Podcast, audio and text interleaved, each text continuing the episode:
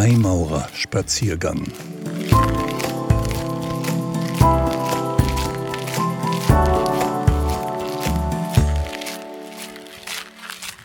Lichtsymbole in Religion, Mythologie und Freimaurerei. Ein Spaziergang mit Bodo Dannhöfer. Es werde Licht ist einer der entscheidenden Sätze aus der christlichen Schöpfungsgeschichte. Und so kann man auch die Aufklärung verstehen, dessen Kinder wir Freimaurer sind. Es werde Licht. Liebe Mitspaziergänger, Licht ist eines der bedeutendsten Phänomene. Ohne Licht kein Leben. Entsprechend wichtig ist dessen Symbol und entsprechend häufig wird es in den Kulturen auf diesem Planeten verwandt. Das meistgenutzte Symbol für Licht ist auch das zugleich stärkste, die Sonne. Diese zieht unmittelbar die Aspekte des Sonnenlaufs und der Jahreszeiten, entscheidend für Saat und Ernte, nach sich. Die Menschen haben die Sonne seit Anbeginn der Geschichte als Lebensquelle verehrt und ihr Sonnengottheiten zugeordnet, manchmal mit einer Unterteilung zu einem Lichtgott. In heißen Regionen der Erde war der Sonnengott zumeist der Hauptgott. Hier ein kleiner Auszug der Kulturen und deren Sonnengötter. In Ägypten war es Aton, Ra oder Re, Chepre, Harachte, Atum, oder Horus als Lichtgott. In Babylonien, Assyrien, Akkad war es Shamash. Bei den Azteken Huitzilopochtli oder Tonatiuh. Bei den Germanen Sunna oder Sol. Bei den Griechen Helios, Hyperion, Apollon. Bei den Hethitern in Kleinasien Arinna. Bei den Kelten Sulis oder Lug als Lichtgott. Bei den Inka war es Inti bei den Inuit Malina, bei den Japanern Amaterasu, beim amerikanischen Stamm der Sioux war es Wie, bei den Phöniziern Melkart, bei den Persern in der iranischen Mythologie Mitra, bei den Römern Apollo, Jarchebol, Malakbe, Mitras oder Sol, bei den Slawen Svarosic, in Südasien Mitra oder Surya und bei den Sumerern Utu. Als ein besonders herausragendes Phänomen der Lichtverehrung sehen wir, dass Pharao Amenophis IV., besser bekannt als Echnaton, ca. 1351 bis 1334 v. Chr., eine Lichtreligion einführte. Echnaton ist der Mann der weltbekannten Nofretete, die wir uns in Berlin im neuen Museum ansehen können. Bekannt ist seine Religion, die er als Staatsreligion führte, als Aton-Kult. In dieser Ordnung löste der eine Gott Aton alle anderen ägyptischen Gottheiten ab. Aton ist die Sonne selbst. Er ist also ein lebendiger und täglich aktiver Gott mit An- und Abwesenheitszeiten. Sein Symbol ist die Sonnenscheibe. Hier ein Auszug aus dem Hymnus auf Aton, dem sogenannten großen Sonnengesang. Wenn du dich erhebst am östlichen Rande des Himmels, erfüllst du jedes Land mit deiner Schönheit. Wenn du untergehst am westlichen Rande des Himmels, liegt die Welt im Dunkel, als wäre sie tot. Dunkel herrscht, es schweigt die Welt. Hell ist die Erde, wenn du aufgehst am Himmelsrand. Das Dunkel wird verbannt, wenn du deine Strahlen aussendest, und alle Menschen tun ihre Arbeit. Sie leben, wenn du über ihnen aufgegangen bist. Du gibst ihnen, was sie bedürfen. Du machtest die Jahreszeiten, erstrahlend, aufdämmernd, strahlend, dich entfernend und wiederkehrend. Du hast Millionen von Gestalten gemacht, in Städten, Dörfern und Siedlungen. Alle Augen sehen dich vor sich, wenn du über der Erde bist. Die Welt ist in deiner Hand. Wenn du aufgegangen bist, so leben sie, gehst du unter, so sterben sie. Man lebt durch dich. Alle Augen schauen auf deine Schönheit. Der Aton-Kult ist noch kein Monotheismus, sondern eine Monolatrie.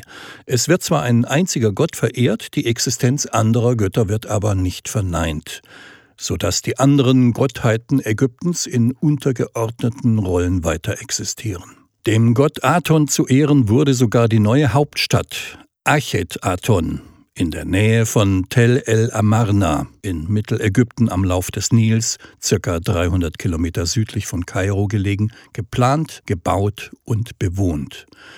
Dieser Gott wurde aus politischen Gründen nach dem Tod des Pharaos jedoch getilgt und das ägyptische Reich kehrte sich wieder dem bekannten Polytheismus zu.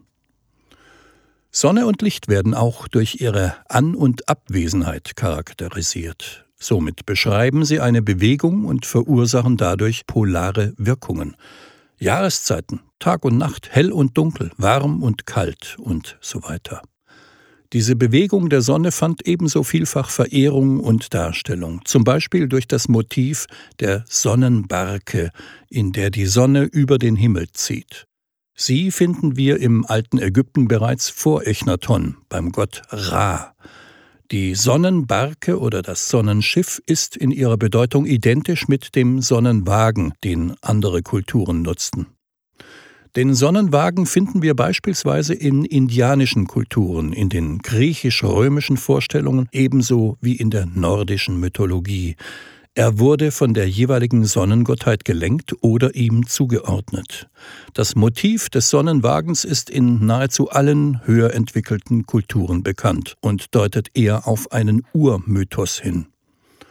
Als Darstellungsbeispiele seien hier der Sonnenwagen von Trundholm oder die Himmelsscheibe von Nebra genannt.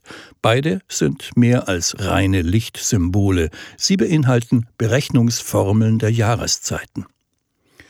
Der 1902 gefundene Sonnenwagen von Trundholm in Dänemark entstand ca. 1400 v. Chr.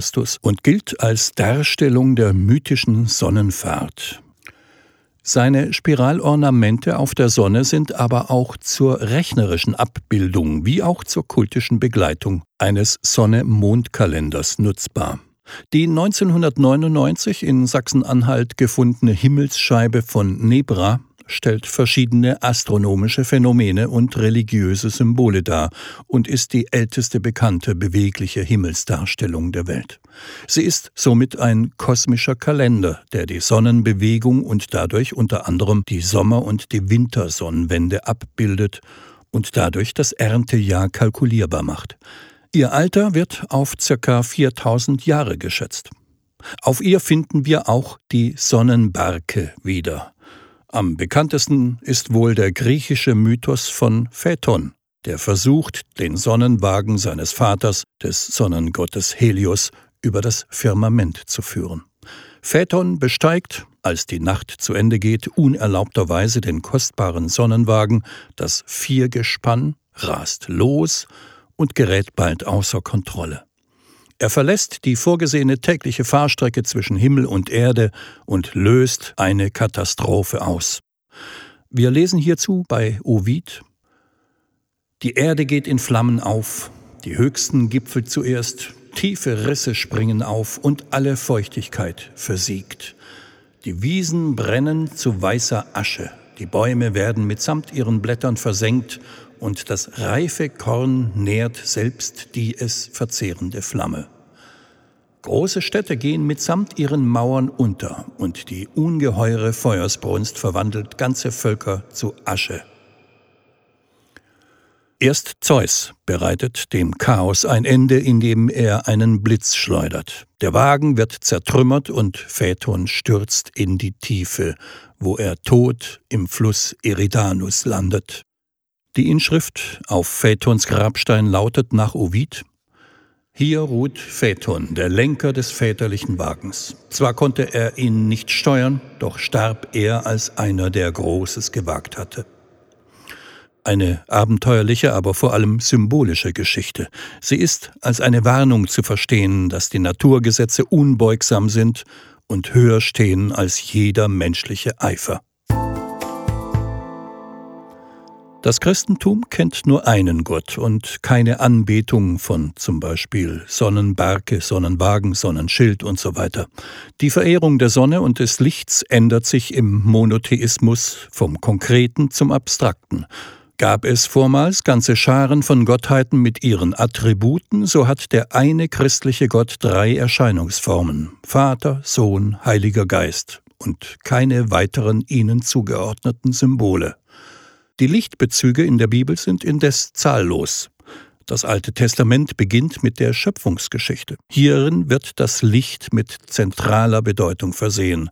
Die Schaffung des Lichts ist das zweite Werk Gottes. Und Gott sprach, es werde Licht. Mose 1, 3. Der Prophet Jesaja macht klar, dass nicht nur das Licht das Werk Gottes, sondern auch Gott selbst darstellt. Er bringt die Sache so auf den Punkt. Bei Tag wird nicht mehr die Sonne dein Licht sein, um die Nacht zu erhellen, scheint dir nicht mehr der Mond, sondern der Herr ist dein ewiges Licht, dein Gott, dein strahlender Glanz. Deine Sonne geht nicht mehr unter und dein Mond nimmt nicht mehr ab, denn der Herr ist dein ewiges Licht. Auch im Neuen Testament finden sich zahlreiche Stellen, die der Lichtsymbolik gewidmet sind, so beispielsweise im Evangelium des Johannes. Im Anfang war das Wort, in ihm war das Leben, und das Leben war das Licht der Menschen. Und das Licht leuchtet in der Finsternis, und die Finsternis hat es nicht erfasst. Es trat ein Mensch auf, der von Gott gesandt war. Sein Name war Johannes. Er kam, um Zeugnis abzulegen für das Licht, damit alle durch ihn zum Glauben kommen. Jesus selbst gibt wenige Kapitel später Zeugnis über sich ab. Ich bin das Licht der Welt. Wer mir nachfolgt, wird nicht in der Finsternis umhergehen, sondern wird das Licht des Lebens haben. Wir erkennen hier die Polarität zwischen Licht und Dunkelheit, das Licht als Symbol des göttlichen Geistes und somit des Lebens. Den gleichen Sinn mit evidenter Polaritätsdarstellung finden wir besonders schön im Buch Epheser 4, 8, 9 dargestellt. Dort heißt es in Bezug auf die Gläubigen, denn einst wart ihr Finsternis, jetzt aber seid ihr Licht geworden. Lebt als Kinder des Lichts. Das Licht bringt lauter Güte, Gerechtigkeit und Wahrheit hervor. Dadurch wird Dunkelheit als Ferne und Helligkeit als Nähe zum göttlichen Wesen gesehen. Demnach wird folglich auch das Paradies als heller Ort und die Hölle als dunkler Ort beschrieben. Die Bedeutung des Lichts in der christlichen Religion findet auch dadurch Ausdruck, dass Jesu Geburtstag, da sein wirkliches Geburtsdatum nicht bekannt ist, nach der konstantinischen Wende der 25. Dezember zugewiesen wurde. Der 25. Dezember war vormals der Feiertag des Gottes Sol, dem römischen Sonnengott der späten Antike, wie bereits erwähnt. Der 25. Dezember liegt knapp hinter dem Tag der Wintersonnenwende. Die längste Nacht und die längste Abwesenheit von Licht sind somit gerade überwunden und nun nimmt die Anwesenheit des Lichts wieder stetig zu. Ein permanentes Lichtsymbol finden wir in jeder katholischen Kirche, wie in jeder Synagoge. Es ist ein immerwährend brennendes, ewiges Licht. Der Brauch des ewigen Lichtes ist ab ca. 400 nach Christus im Nahen Osten nachweisbar und erreichte ab ca. 1300 über die orthodoxe Kirche Europa. In der Grundordnung des römischen Messbuchs heißt es hierzu Nach überliefertem Brauch hat beim Tabernakel ständig ein mit Öl oder Wachs genährtes besonderes Licht zu brennen, wodurch die Gegenwart Christi angezeigt und geehrt wird.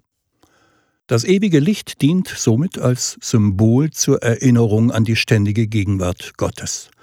Diese Form nur deutlich stärker, kennt zum Beispiel auch die Religion der sogenannten Feueranbeter, der Zoroastrismus. Dieses ist eine alte Religion mit heute etwa 120 bis 150.000 Anhängern, die vermutlich im östlichen iranischen Hochland entstand und sich etwa im 7. bis 4. Jahrhundert vor Christus im iranischen Kulturraum Persien und zentralasiatischen Raum ausgebreitet hatte. Ihr Stifter war Zarathustra. Dem Zoroastrismus sind Gottesbilder fremd.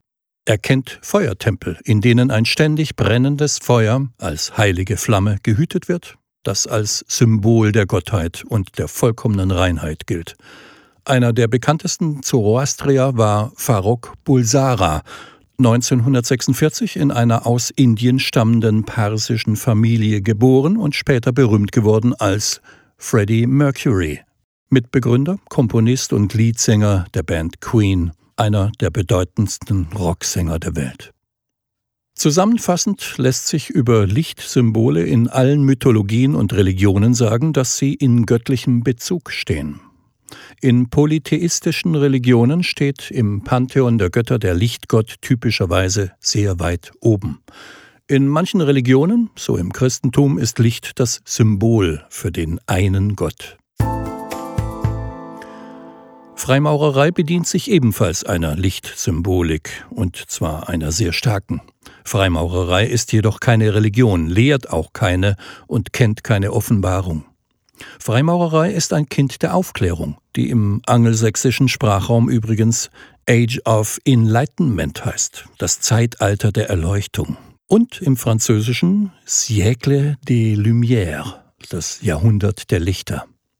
Freimaurerei motiviert und befähigt zu eigenem Streben. Sie lehrt nur die Wege zur Erkenntnis, beschreiten muss sie jeder Bruder selbst.